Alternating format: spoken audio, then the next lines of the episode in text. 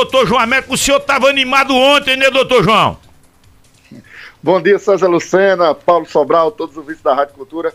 Ontem foi um momento de muita descontração, promovido pela Rádio Cultura, com, com, os, com os, colegas, com os parceiros, com todo o time da Rádio Cultura. Então foi um momento de muita alegria participar com a família Cultura da celebração de um ano de sucesso, lembrando a todos os ouvintes da Rádio Cultura que a Rádio Cultura é líder de audiência aqui em Caruaru, então com muito orgulho a gente tem a nossa participação para tentar aumentar ainda mais esse engajamento e essa liderança dessa rádio que é histórica aqui em Caruaru. Deixa eu partir na frente e lhe perguntar. De hoje a 8, exatamente dia 13. De hoje a 8, viu? Dia de Santa Luzia. Dia de Santa Luzia. Flávio Dino já contabiliza mais votos do que Zanin. O, seu, o senhor tem dúvidas de que ele não terá seu nome aprovado na sabatina? Será de hoje a 8, de hoje a 8, para o Supremo Tribunal Federal, doutor? É, existe uma expectativa aí relacionado ao nome de Flávio Dino, né, que é um, possui um currículo que habilita ele a chegar ao Supremo Tribunal Federal e a oposição diz que Flávio Dino vai sofrer traições, que o PT tem uma votação secreta. Então, eu penso que nunca aconteceu na história da República, Paulo Sobral, um, uma derrota de indicação de um ministro do Supremo Tribunal Federal, mas de fato ela pode acontecer. Na política é a arte do possível, né? Mas eu, eu vislumbro hoje, pelo cenário que está se desenhando, de que a indicação de Flávio Dino ela deve ser encaminhada com uma certa tranquilidade. Mas é evidente que existe esse cenário aí que você colocou, que pode existir algum tipo de situação que vem, que vem a inviabilizar o nome do ministro. Pacto Nacional do Judiciário pela Linguagem Simples. Explique isso, doutor João. Que é isso? O ministro, é, o ministro Luiz Roberto Barroso, no 17º Encontro Nacional do Poder Judiciário, promoveu esse pacto. É bom que se diga, César Lucena e Paulo Sobral, que o Poder Judiciário possui, às vezes, uma linguagem hermeticamente fechada, uma linguagem que, às vezes, inviabiliza o grande público, a população, de entender o que se decide no Supremo Tribunal Federal.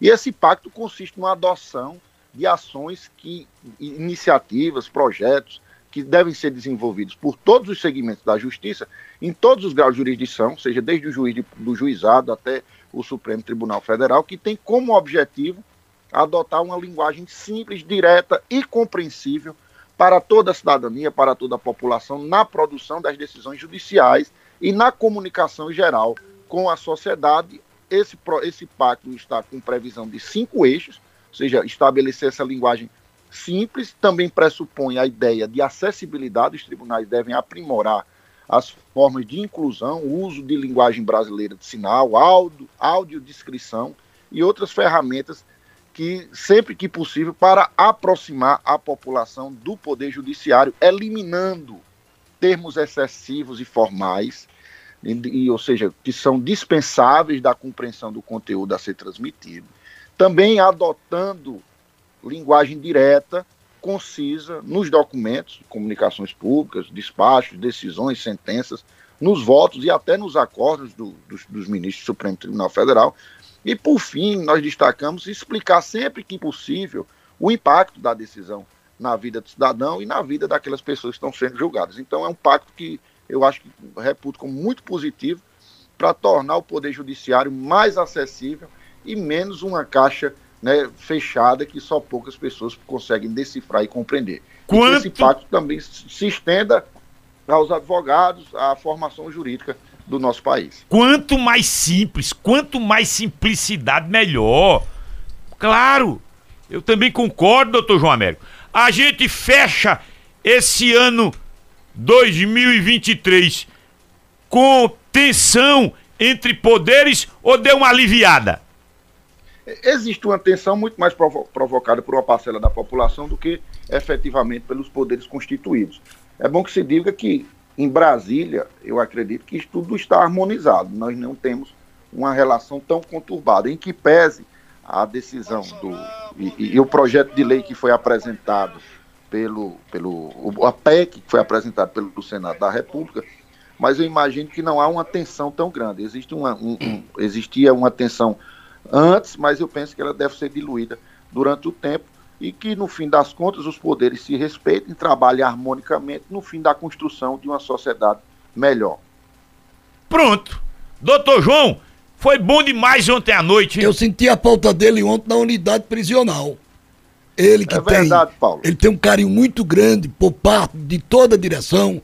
Em nome do Romero foi foram foram diversas atividades culturais. Foi uma tarde extraordinária. Certo? Certo, Paulo? Eu, eu também, de fato, infelizmente, pela agenda não deu para cumprir, mas sei que o Romero está desempenhando um papel fundamental nesse trabalho de ressocialização e tornando o, o presídio de Caruaru muito mais como um hospital do que como um local de castigo, ou seja, para resgatar, para melhorar, para aperfeiçoar e para tornar quem está lá senhor- um cidadão melhor quando senhor- reingressar. O senhor pre- precisava ver neguinho, neguinho dançando capoeira, viu? Neguinho Teixeira dançando capoeira. Tá em forma, viu? Tá em forma, viu? É, abraço, abraço, Uma- querido. uma- Um abraço, Paulo Sobral, César Lucena, vocês dois que são. A gente poderia citar várias duplas, né? Da, da música, da cultura, né, da arte, do cinema, para tentar um pouco dimensionar o que vocês são para Caruaru. Mas eu fico com a lembrança de Ariane Suassuna.